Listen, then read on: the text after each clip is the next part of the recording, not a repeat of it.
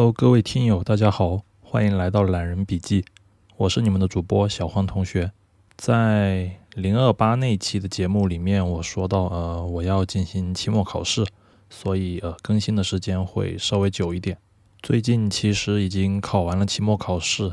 而且还休息了好几天，主要是因为，嗯，感觉考完试之后，整个人大脑是一团糟的，然后需要。那么几天的时间来放空放空，嗯，这一期节目是懒人笔记的第零二九期节目，然后想聊些什么东西呢？好像，嗯，之前在全力准备考试，然后也没有什么感想，就嗯，现在想到有些什么事情要说的，就随便叨一叨吧。啊，对，今天我看那个微信朋友圈里面，好像有很多人在分享那个网易云音乐的那个一个测试吧。说的是好像叫做什么？你的性格还是你的人格是什么颜色的那个？好像有一点像那种病毒式分享。好像微信现在已经把这个网易云音乐的分享给屏蔽掉了，就是说它存在诱导性分享。但是在我看来，这可能就是微信所谓的一种垄断地位吧。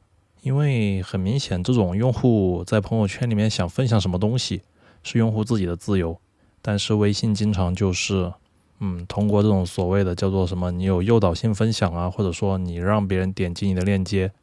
然后跳转到别的网站去，微信可能就觉得这样会被导流，或者说它的用户会被引走。在在这种所谓的流量为王的时代，我觉得这肯定是微信它绝对不可以接受的事情，所以它就毫不叫做毫不奇怪的把这些东西给屏蔽掉了吧。当然之前也不叫之前了，其实包括现在。阿里整个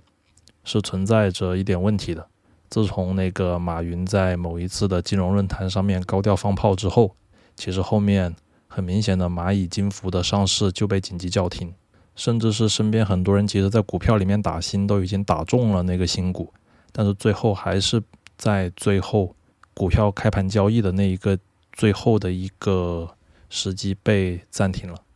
然后最近好像又说湖畔大学的那个。牌子被被摘掉了，当然理由都是说说的比较冠冕堂冠冕堂皇了，说什么呃什么企业办不能够办大学，说大学必须是怎么样怎么样的。当然了，具体的就不说那么多了。其实通过阿里这些事情的话，就觉得还是要低调做人吧。其实现在各大互联网巨头其实都是人心惶惶的，基本上就是低调做人哦。其实微信一直都挺低调的，他们的老板，但是。很明显，它已经是事实上的形成了一种所谓的垄断，只是看什么时候去准备收拾它而已。好了，扯得有点远了，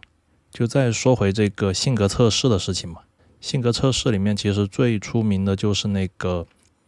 呃 MBTI 的那个测试，所谓的十六型人格。呃，我在上个月的时候，好像是在网上逛。逛某些新闻的时候，还是某些课程，然后里面讲到了，又提到了 MBTI 的这个测试，然后我一时兴起，我又去重新做了一下，因为我自己知道我在呃两年前的时候，其实应该不到两年前做过一次这个测试，我当时还在那个微信的朋友圈还是什么地方分享过我的测试结果，然后两年之后，我已经忘记我当时做出来的结果是怎么样了，然后我就嗯，我就想。哎，这个测试它到底准不准呢？或者说，我自己这个性格是不是会发生变化？还是说它这种测试本身就具有很大的随机性？所以我就重新找到了一个另外的一个网站，也是号称是 MBTI 的一个测试。然后我花了那么十几分钟，把它的所有的那些题目做完。做完之后得出来的一种性格类型，然后我就找回我两年前当时发的那个朋友圈，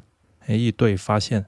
跟两年前的性格类型是一模一样，这就说明其实这个测试它是有它的科学性在里面，不然的话，我就完全按照我的那个第一反应的直觉去选择的那些题目的答案。那么在这两年多的时间之内，所谓人的性格其实是很难发生一些比较大的变化，但这两次的结果都导向了同一种性格类型，这说明其实。性格测试这种东西是有它一定的科学依据的。当然了，我自己做的是 MBTI 的这种测试，但是对于这些互联网上面的网易云音乐的这种，它可能缺乏一定的，就它的那些题目可能出的缺乏一定的科学依据，所以它真的有多少科学性，这个不好说。但是它肯定是希望通过形成一种所谓的病毒传播，来诱导更多人去下载网易云音乐这个软件嘛。所以说，大家各位听友，如果想要知道自己的性格的话，最好还是找一些嗯国际上比较认可的、知名度比较高的这种测试去做。而且，既然它是这么准确，或者说嗯这么具有参考意义，我觉得在我们自己做职业生涯规划的时候，其实也是完全可以去参考他给出的一些所谓的建议。毕竟有时候你自己靠你的直觉去选择题目的答案。选出来的结果可能是最接近于你自己的本能，或者说你的潜意识里面的那个你自己。好吧，这个就先说到这，然后下面再看看还有一些什么别的。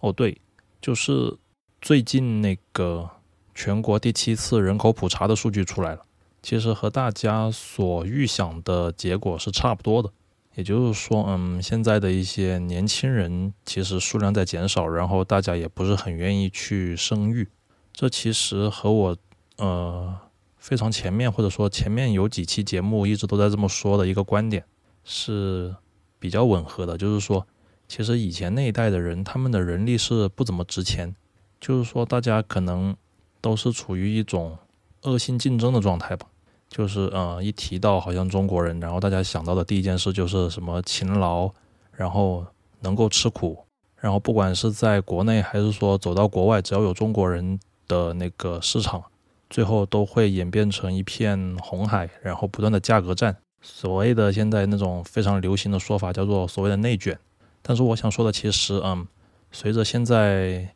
劳动力的下降，其实以后不一定是这样，就随着大家。生育意愿的下降的话，其实再过个二三十年，我们再回过头来看，可能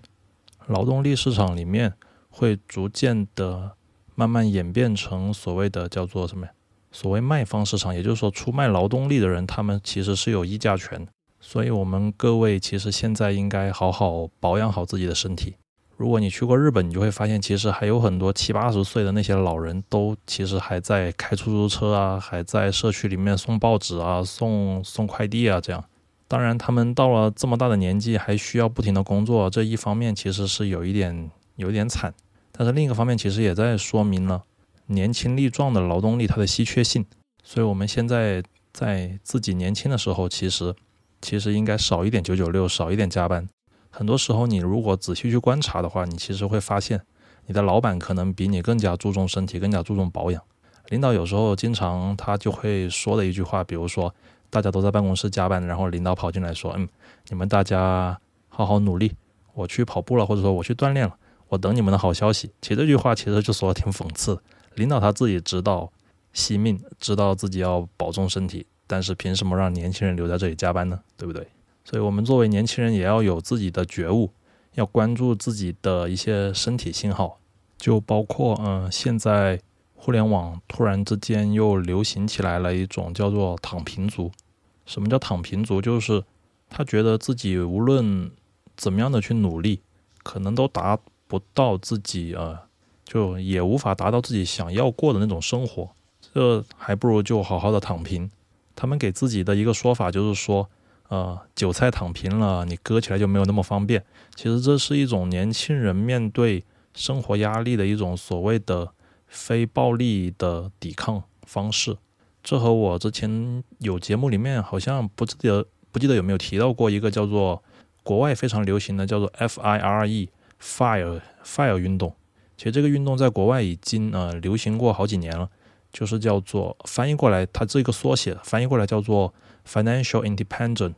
retire early，就是财务自由，然后尽早的退休。它并不是说你有多少的金钱才能够去财务退休，就是财务自由才能够去退休。其实它的关键就在于你去尽量的去缩减你的开支，去减少你的欲望。只要你的收入能够大于你的开支，那么你就可以处于一种退休的状态。其实就和我们现在国内现在所谓的这些所谓的躺平族有一点啊类似的情况。躺平族他们的意思就是，比如说我就什么都不干，然后我缺钱了，我就去找一个临时的工作，送送外卖什么的，干个一周，然后攒够了钱之后，我又不工作。其实，呃，说白了，就和以前网上有一个纪录片调查的是深圳的那个三和大神，和他们其实就很像，也就是，嗯，像一些我们现在说有某一些种族的人吧，也不说是哪个种族，他们的观念就是。我有钱了，我为什么还要工作呢？我工作一天，我能够花三天，那么我就先去玩三天再说。我没钱了，我再回来工作呀。我工作就是为了赚钱，有了钱，那我就自然就不来工作了。其实现在很多年轻人也是这样的，就是嗯，之前跟一些工厂的老板也了解过一下情况，他们就是说现在的一些九零后也可能都叫零零后了，因为现在工厂里面的那些工人年纪都比较轻嘛。你零零后的话，现在已经有二十岁了，可能他们很多都是十几岁，所以大部分那些零零后，其实他们也是有这样的一些想法，就是你有钱了就花掉，然后就去先爽了再说，及时行乐，所以导致老板他最后就嗯不能够一个月一个月的一次性发工资，他可能要一个礼拜一个礼拜的这样发周薪，然后发的时候可能还不能够在下午的时候发，因为你下午的时候发的话，晚上他们就马上就出去。happy，然后就把它花光，你可能还要那个凌晨三更半夜的时候去发工资，这样才能保证发完工资的第二天他们能够有精神回来工作。所以这就是嗯一个也不说是恶性循环吧，就是说在这种劳动力紧缺的情况下，年轻人又觉得越来越绝望，然后都在寻找一种所谓的躺平的哲学。这其实对我们国家的一些生产，或者说对一些工业制造，其实是提出了很大的一个考验。再加上现在其实，嗯，正好处于一个通货膨胀的一个一个周期，很多的原材料其实在今年以来都涨了百分之三十或者多了百分之五十，翻倍的都有。所以如果你去做实业的话，你很难去保证自己最后能够赚到钱。所以很多的小的工厂，特别是小工厂那些老板，他就。宁可就不做了，把这个厂给关掉，然后或者说能够出租的话就出租厂房了。你出租厂房一年的收入可能比你辛辛苦苦自己去干可能赚的还要多，所以这可能就是呃对我们国家的一些基础工业设施会有比较比较大的一个冲击。而且我们也可以呃感受到现在的年轻人或者说现在的劳动力市场上面，年轻人他们的议价权其实是慢慢的在变大的。现在，嗯，有一些所谓的领导或者说所谓的资本家吧，他们还没有意识到这一点，他们还在用以前的一些方式来处理他身边的事情。比如说五月四号的时候，微博上面就有一个腾讯的一个所谓的公关部的一个总监吧，好像说了一句叫做什么什么五五四青年节，我们都在做什么什么纪念活动，然后但是这个时候青年们都还在睡觉，就这么一句话。可能他当时发的时候也没有想过特别多的事情，就可能也没有怎么仔细想过。但是这一句话一下就炸了锅，然后就引来了无数的谩骂，直接导致他发完这句话之后，他的微博好像就已经差不多停了一个月，接近一个月了，就就不敢再出来发声。其实这也挺讽刺，他作为一个大厂的公关总监，然后自己引引爆了一个雷。他第一时间想到的是躲起来，然后也没有声明，也没有什么说法，就这么躲了快一个月。他可能作为一个公关总监，他觉得互联网的记忆可能大家热点比较多，过一段时间就会慢慢的消散，不记得了。但是其实，嗯，这要看什么情况，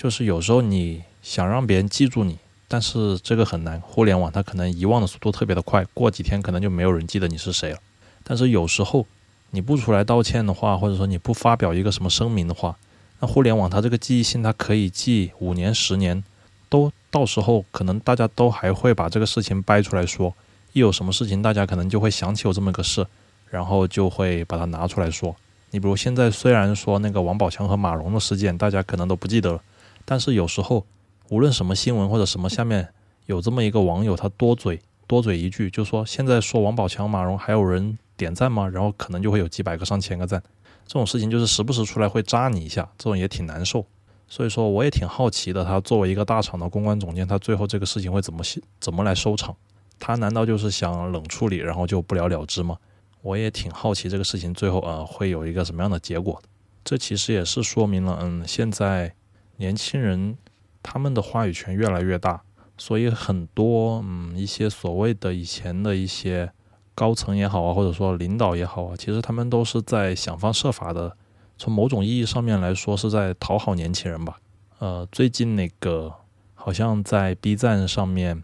那个白岩松好像又翻车了，又说什么他在某个场合、某个场合说的话自相矛盾，然后，然后网友年轻人又不干了，又说他是什么什么阴阳人呐，然后什么两面派啊，这种其实说话就说的比较难听。但是有时候他们其实作为公众人物，他们需要在不同的场合去讲不同的话，去迎合当时的那种气氛，所以嗯，你也很难去说他说的话。呃，自相矛盾也好，或者什么也好，就只能说作为公众人物，他们有时候的发言其实就有时候是身身不由己吧。所以说，这也从另外一个方面说明了很多一些所谓的名人，特别是特别知名的人，他们的一些公开的发言，其实我们就随便听着就行了。如果你去太过于当真的话，你真的以为他们的生活是这样的生活的话，有时候可能你会呃回过头来，或者说。会在某一个时刻发现自己其实傻傻的被骗了，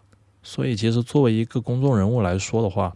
他如果能够做到知行合一、言行合一的话，这其实就是非常难得的一件事情。这样的公众人物才值得我们去呃长期的。就如果你不是长期的去追踪他的话，其实你是很难发现。当你好不容易发现了之后，其实你应该好好的去珍惜这样的一些公众人物。这在金融行业里面其实特别明显了，很多大 V 经常做一些所谓的预测，你乍眼一看，哎，好像说的挺有道理的，这么说也行，那么说也行。但是你只有长期的跟踪一个人，看他半年或者一年，甚至两三年以上的一些分析和他的一些结论，你才能够比较深入的去了解这个人到底是一个什么样的人。所以说，其实，在互联网上面关注一个人很容易，但是你。被叫什么呀？你去深入的去了解他的一些东西，其实并不是那么简单，因为大家的注意力都非常有限，很难说去长期的去关注一个人的所有的一些细节。所以有时候其实网上的新闻那么多，大家天天就可能没事就拿个手机来刷微博、刷新闻。其实有时候我觉得是关注过度，你看这些东西可能是。他们想让你看到的一些东西，其实最后还是要落实到你自己的一套分析方法和逻辑上面去。别人说的始终只是别人说的，哪怕就不是在网上，哪怕是你身边你的一些亲戚朋友，他们跟你说的一些话，可能只代表他们自己的一个认知水平。至于是对还是错，最后还是要靠你自己去判断，要靠你自己去执行。就比如一只股票，其实你的朋友他们都说，哎，这个股票不行，这个股票啊怎么样怎么样怎么样。但是最后落实到是买还是卖，还是要你自己去操作，就只有你自己能够对你自己的账户去负责。很多时候，其实人是有一些所谓的甩锅心理，你总是希望听从某一些人的分析，或者说，呃，去按照某一些人的说法去操作，或者说，呃，朋友买了这个，你也要去买。其实很多时候，只不过是我们潜意识里面去害怕承担这种操作所带来的一些不良的后果。也就说白了，就比如说这只股票如果买进去亏钱了，如果是你自己买的，你可能就会觉得自己很傻很笨；但是如果是朋友也买了，你可能就会怪你的朋友。当然你不会当他的面说，你可能会在心里面说：“哎，要不是他买了这个股票，我才不会去跟他一起买呢。”这个时候你就很轻易的把这个结果去甩锅甩给了外界的因素。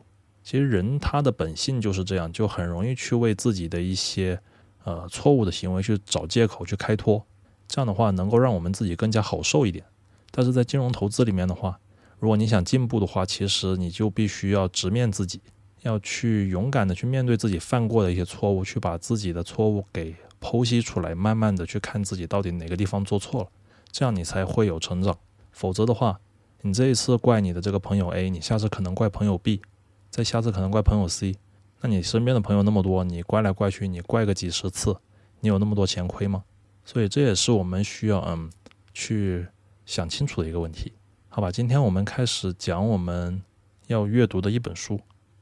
这本书的名字叫做《聪明教学七原理》，是华东师范大学出版社出版的。呃，这本书它讲的其实就是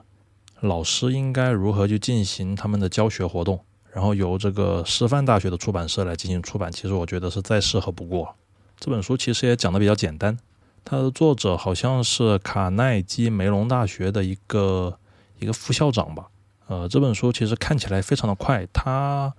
里面的内容就和他的书的名字一样，就是关于教学的七条原理。然后呢，这本书它所面对的读者就是老师，特别是大学教师。但是其实我们如果去阅读这本书的话，我们能够了解到从老师的角度，他们是如何去进行教学的。而我们自己作为学生的话，或者说我们要去学习一个知识的时候，我们应该从哪几个方面去进行学习，能够更加的高效。然后书名就说了七个原理，那么我们现在就。先直接开门见山的把这个教学的七条原理先说一遍，然后后面再进行逐条的解释吧。第一条原理就是学生的已有的知识会促进或者阻碍他后面的学习。第二条是学生组织知识的方式会影响到他学习的方式和知识的运用。第三条是学生的学习动机会指引和维持他们的学习活动。第四条是关于为了达到熟练的水平。学生必须获得一些相关的子技能，然后对子技能进行整合。第五条是伴随着反馈的以目标为导向的练习，能够提升学习的质量。第六条是学生的当前水平和课堂中的一些课堂氛围相互作用，会影响到整个学生他们的学习。第七条是要成为自主的学习者，学生必须要学会监控和调节自己的学习方法。这就是。这本书的一个大纲就是七条原则，简单的再总结一下吧。就是说，你已有的知识会促进或者阻碍你的学习，你的知识的组织方式也会影响，然后你的动机也很重要。还有就是你所需要的一些子技能的运用，还有就是以目标为导向，伴随着反馈。再接下来就是一些课堂的气氛和你现在的水平会影响到你的学习。然后第七条就是要自主学习。第一条其实也挺简单，也不单只是第二条、第一条了。这七条原理其实都挺明显的。呃，这本书，呃，我再说一点，因为它是卡耐基梅隆的这种大牌的学校，然后里面的副校长他写出来的书，然后其实整本书写起来就是非常的学术范儿。最明显的就是它后面附录的一些参考文献有几十页，占到了它整本书可能有六分之一的篇幅。所以我相信这本书在作为学术。著作来说的话，其实它的权威性应该是足够的。当然，最后的结论其实也挺浅显的。我们先说第一条吧，就是你已有的知识会影响到你的学习。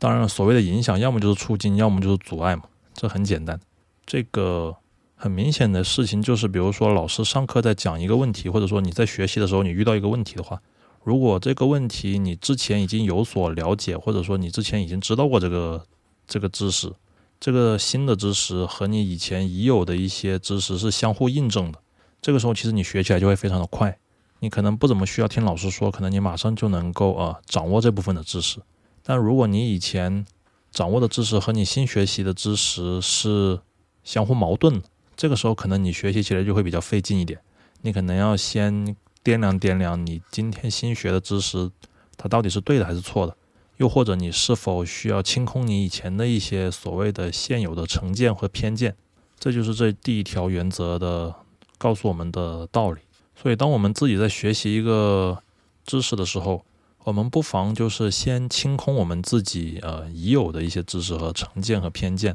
然后去落实到这个书本里面的作者他想表达一些什么样的意思，然后。把它全部看完之后，然后我们再来和我们已有的知识做一个对比，然后去互相吸取精华。当然，这不同的知识它其实很难，就是说，呃，在这里直接的去说应该怎么做。就比如说，你可能在那个理工类里面的话，它很多知识它可能有一些所谓的适用条件、先决条件。可能在人文社科里面的话，你要去复现一些所谓的场景，就呃比较不可能。但是在理工科里面的话，这个就比较简单，它讲究的是一种叫做情景再现，也就是所谓，比如说你去做一个研究的时候，你就先去看 paper，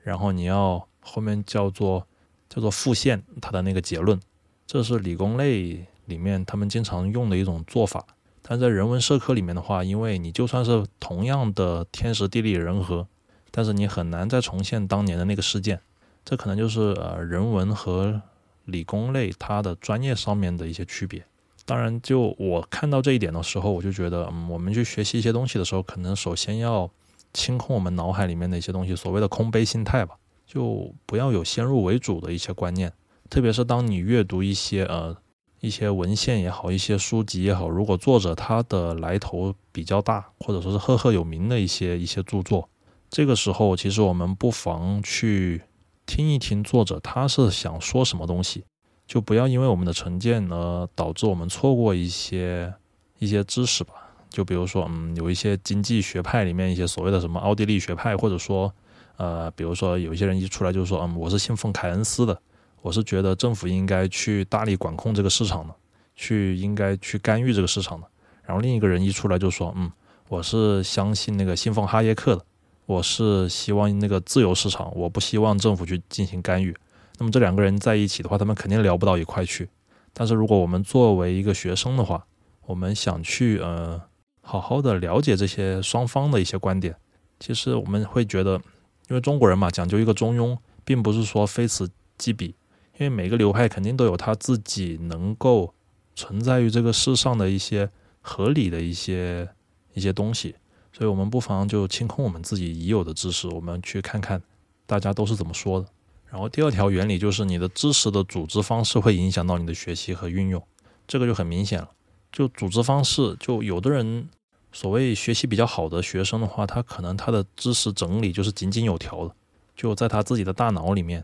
他可能有一个网状结构。就当年好像乔布斯在那个某个学校，我忘了是哪个美国的大学毕业典礼上面就说，说你的生命其实就是一个点一个点，然后在某一个时刻。然后你把这些点它互相串联起来，然后就形成了你的一些所谓的能力也好，你的所谓的知识网络也好，这就很嗯很像我们电脑上面经常用的一些所谓的 mind map，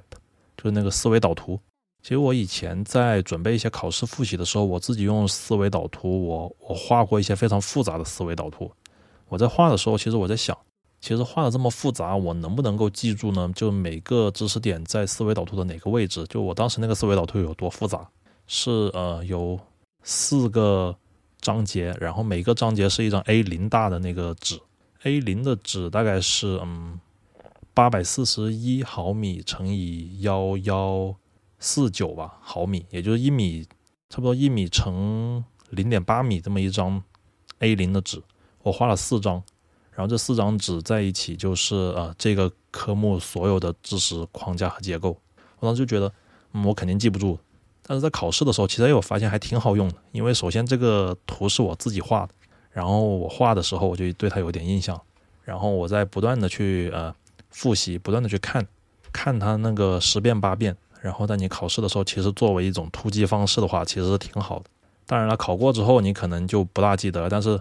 你因为画了放在电脑上面，你有空的时候，或者说你需要用到这方面知识的时候，你知道，哎，在这个位置的章节的这个位置，哎，有这么一个东西。你知道去哪里找？这其实对我们以后的，就是工作也好，学习也好，对我们知识查找其实也是非常有帮助的。所以，如果你脑海里面还是一团麻、乱糟糟的，那肯定说明你没有学好这方面的知识。就比如说，嗯，有一种学习方法非常的知名，叫做费曼学习法，是以费曼的那个物理学家费曼命名的一种学习方法。它其实也非常简单，就是说。一个知识，如果你不能够非常简单、非常简洁、有条理的去，呃，说给第三方听，那么说明你没有学好这门知识。只有你自己真正掌握了一门知识，你才能够用最简单、最简洁的语言去告诉一个门外汉。当你能够做到这一点的时候，说明哎，你已经学好了。这其实就要求我们去组织我们自己的语言，组织串联我们的知识，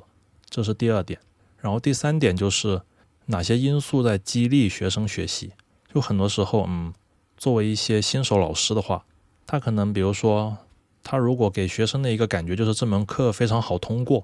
那么可能这个学期学生们都不会来上课，因为你太好说话，同学们都觉得，哎，我反正老师都不会让我挂的，我只要能够呃露个面，露个面，签个到，哎，OK 了就没问题了，只要作业是吧，随便应付应付。但是相反，如果你一开始就和同学们说这门课非常难，有一半的人可能都会挂科，都过不了这门课，那么可能也会适得其反。你以为同学就会啊好好的学习，但是当他们知道，无论他怎么努力，可能最后都有一半的人要被淘汰，也就所谓的企业里面，如果是实行这种所谓的末位淘汰制的话，其实也会导致很多人很多员工去消极怠工。这反映在课堂上，就是说，如果你要求太严格的话，可能很多学生他会觉得，哎，自己无论怎么努力都过不了，那还不如就不好好听了。这也会拿得到一种适得其反的效果。所以这个里面的这个度，其实是需要老师去好好的去掌握的。其实你在教学的时候，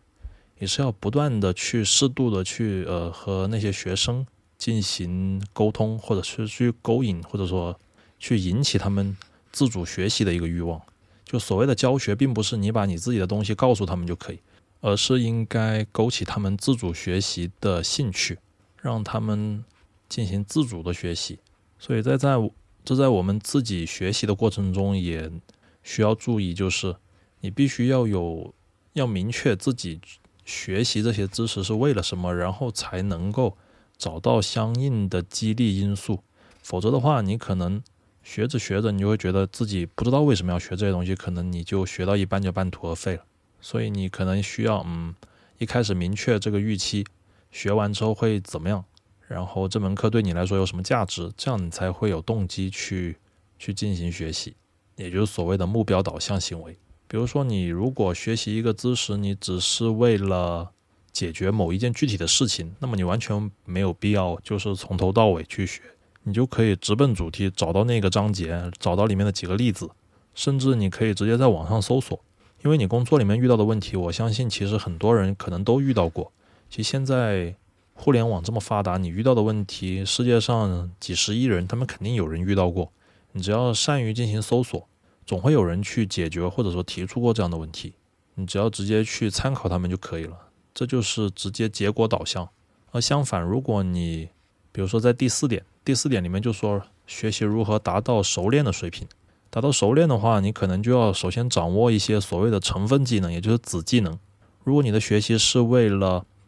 精通某一项技能，然后你现在要学习它的子技能，这个时候你学习可能就要必须进行一些比较系统的一些学习，就跟刚刚的第三就第三条里面说的那种，呃，应付式结果导向那种可能就不大一样。所以你这个时候就需要练习整合技能，知道要挑选哪一些技能去学习，然后怎么样去把它们进行整合。所以这就是不同的学习的方法，或者说不同的学习的目标导向。呃，对于一些子技能里面。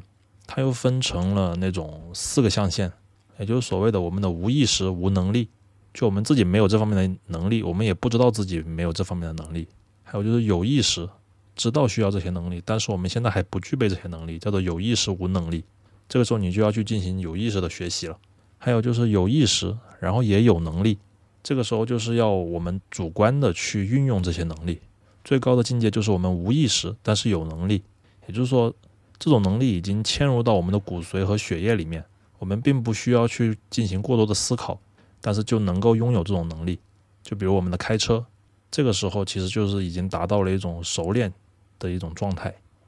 所以在这第四点，学习如何达到熟练水平里面，其实我们最终的目标就应该达到这种无意识有能力的状态。当然了，如果你不是每天都需要用这些能力的话，其实也没有必要做到这么熟练，能够做到有意识、有能力就已经相当不错了。第五点就是什么样的练习和反馈可以促进你的学习，其实就是目标导向的练习，然后结合针对性的反馈，对你的学习至关重要。这个其实在前面第三点、第四点有提到过的目标导向的练习，然后还要有针对性的一些反馈，能够比如说你在练习的过程中，你在学习的过程中，针对这一块。有意识的训练过之后，它的结果、它的效果怎么样？必须要有针对性的反馈，这对你的学习进步其实是至关重要。这一点其实就比较简单了，也没有什么特别好说的。就比如说你啊，平时的一些练习，在你掌握这个知识的早期的时候，你可能练习了很长的时间，但是你的成绩并没有什么样的提升；而在你那个晚期的时候，你可能练习了很久，你的成绩也很高了，但是你想再提升也非常难。所以在早期和末期的时候，你的这个投入产出比其实是比较低的，也就是说你练习的时间很长，但是你的成绩提升都很慢。但是在你的中期这段时间，其实是你成长最快的一段时间，你只需要少少的练习，但是你的成绩会提升的非常快。嗯，这就是一个呃怎么样的一个曲线呢？语言很难描述，大家可以想象一下，就是一条横着走的慢慢往上的曲线，然后突然之间上升的非常快，然后又变成非常平缓，就是这么样的一条曲线。所以这其实又和前面的那个目标导向的学习进行呼应，就是你的学习你想达到一种什么样的水平？如果你只是想把这个问题具体问题给解决掉。你可能只需要有嗯七八十分的那个成绩就够了，那么你就应该早早的去进行早期和中期的学习，因为早期的学习就是你无论掌握什么知识，你都必须经历的这个这个时间段，这个时间段的大量时间投入其实是不可或缺的。但是我们应该早一点进入这个中期，度过了早期之后，在中期这段时间其实成绩提升的非常快。当你到了中期有七八十分，OK 解决问题了，能够保证及格了，OK 那就没问题了。你就可以不需要进行末期的一些学习了。但如果你是一个所谓的子技能，你学习这个东西，你是为了进行更大的一个项目的的运作，那么这个时候你可能需要进入到末期的学习，你可能还需要在后面投入大量的时间去把这个能力、技能给修炼精进。这就是一条嗯学习曲线嘛。然后第六点，其实我觉得挺有意思的，就是。学生的发展水平和课堂气氛会影响到他们的学习。他这里翻译成发展水平，其实就是学生自己的一些，嗯，就是不同学生之间的不同水平程度吧。因为他这个这本书是写给老师看的，所以说就是他比较注重于课堂教学的效果。就比如说，嗯，我们很明显的在学习的时候，如果在一个课堂里面有一些学生的水平比较高，或者说对于这些知识他可能掌握的比较好，他以前自己自学过。有些学生他可能是别的专业过来的，他可能以前从来没有接触过这些知识。那么在上课的时候，如果那个掌握这方面知识的学生，他可能性格如果外向一点的话，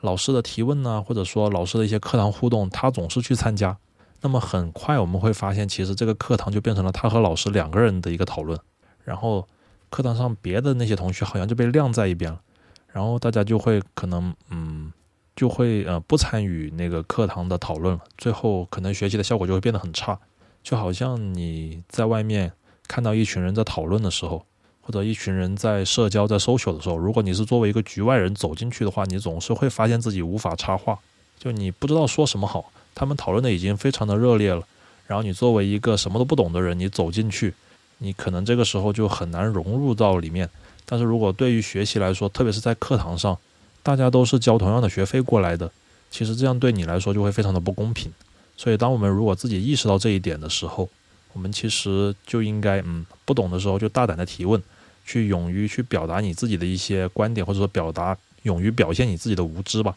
因为你是跑过来学习的，你不懂是正常的。他们知道的东西多，但是你也不影响你去，嗯，提出你自己的疑问。因为对于一个所谓的合格的老师来说吧，他应该是因材施教，起码他要做到对学生一视同仁吧。所以说这个时候，如果你好面子，你拉不下面子的话，你不敢去插话，其实整节课下来会受到的影响是非常大的。就特别是嗯，课堂上面如果有一些同学他喜欢捣乱的，这和前面的那种就是说和老师进行互动的还不一样。就捣乱的那种同学的话，他自己什么东西都不知道，或者说他总是扯东扯西。但是会引起老师的注意，然后把很多时间放在他身上，然后很有可能整个课堂的时间有一半或者一半以上都浪费掉。这种人其实会极大的影响到别人的学习。所以说这个第六点其实挺有意思的。但是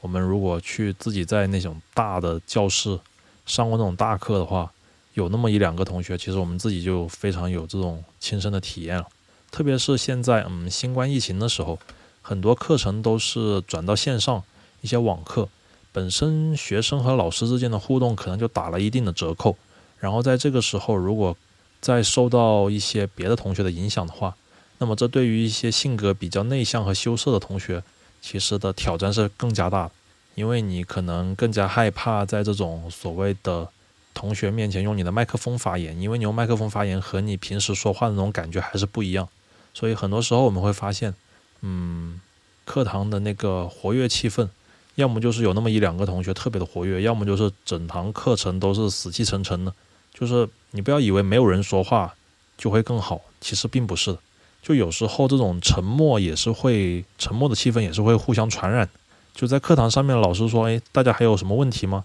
欢迎大家提问。”这个时候如果没有一个人举手，或者说很沉闷，整个气氛很诡异的话，其实这个时候你心里面如果是有一些疑问，你也不敢举手，或者说你也不愿意举手。就明明你自己是有东西不懂的，但是当老师问大家还有什么问题的话，大家还有什么问题吗？但是这个时候你就你就不敢举手。就很怕去打破这种沉默或者说寂静，但其实在我看来，这种这种其实是完全没有必要的。你就是嗯，应该要勇敢的去面对你自己吧，因为这些东西你是不懂的，你不懂的话，你就应该去问。你不你不问你怎么知道呢？所以你不要去想太多问题，就是呃所谓的第二层次、第三层次的思想，我们不要有，我们就专注于当下。你就是想学习这些东西，那么你不懂，你就勇敢的去举手去问就行了，不要去想别人会怎么想你。这种问题其实就嗯没有必要。呃，关于第六点，其实还有一种情况，就是比如说，嗯，在课堂上面如果有两个同学针锋相对，一个人持 A 观点，一个人持 B 观点，然后两个人互相的争吵，吵得不可开交，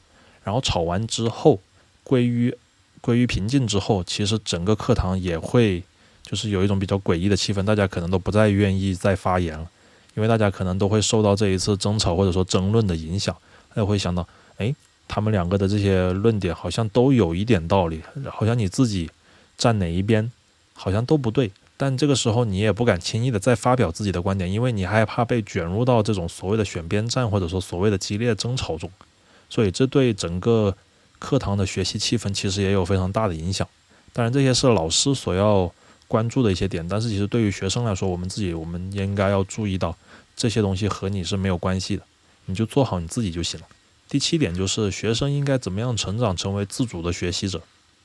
这里就是讲到了，嗯，所谓的自主学习。其实这本书它是写给大学老师看的。在大学里面，其实能够学到什么样的那些知识都不是特别重要，因为大学里面教的东西都是非常的学院派，非常的书本，而且很多，比如说以金融为例，很多都还是上世纪什么一九五零年、一九六七十年代的那些老掉牙的一些一些结论。都是一些基础的不能再基础的知识，你很难指望就是通过这些知识出来之后，在工作上面给你多大的一些实际效用。工作上面又是另外一回事，而且每个单位和每个单位之间的那个工作方式也不一样，用的一些软件呢，用的一些模型可能也都不一样。所以说，其实你进入到一个单位的话，你需要那么一两个月或者两三个月去实、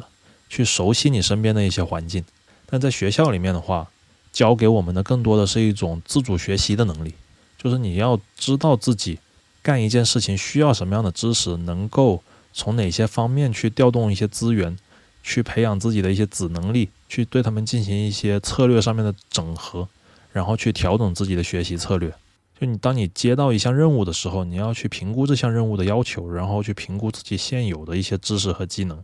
然后这设计出一整套的一些学习方法，在监控，就是。不断的去反馈和监控自己在学习上面有没有进步，最后去调整学习策略，这就是一整套嗯所谓的自主学习的方法。其实跟我们做，比如说你在互联网做产品经理，你要做一个产品，或者说你在工业里面你要去做一个项目，你要去立项，从报预算立项，然后需要资源的人力谈判，一些什么工具啊资源的一些工时的一些谈判，这其实都是呃。能够相通的，所以你把学习当做是你自身只有你一个人，或者说不叫你一个人吧，就以你自己为主体的一个一个项目，你把它当做一个项目去运作，需要什么样的资源，需要什么样的呃知识，其实就一一目了然了。这其实就是嗯，在大学里面我们能够学到的所谓的学习的能力。好了，这本书七条原理都讲完了。最后，它结束语就是说，将这七条原理运用到我们自身上面。这也是我们作为学生也好，作为嗯普通人也好，当你去想要进行高效的学习，或者说有效的学习，能够做的七条原则吧。好了，这本书今天就讲到这里吧。非常薄的一本书，也就一百来页。然后嗯，但是我看豆瓣的评分好像还挺高的。好像没有记错的话，应该是上到九分。其实说的道理都是非常浅显易懂，但是也非常的具有参考和实践意义。这本书也是适合没事的时候去翻看翻看。当然了，更多的时候我们是需要去不断的去运用里面的一些知识。很多时候，可能我们在日常生活中已经不知不觉的去运用到了这本书里面的一些知识，只是我们自己不知道而已。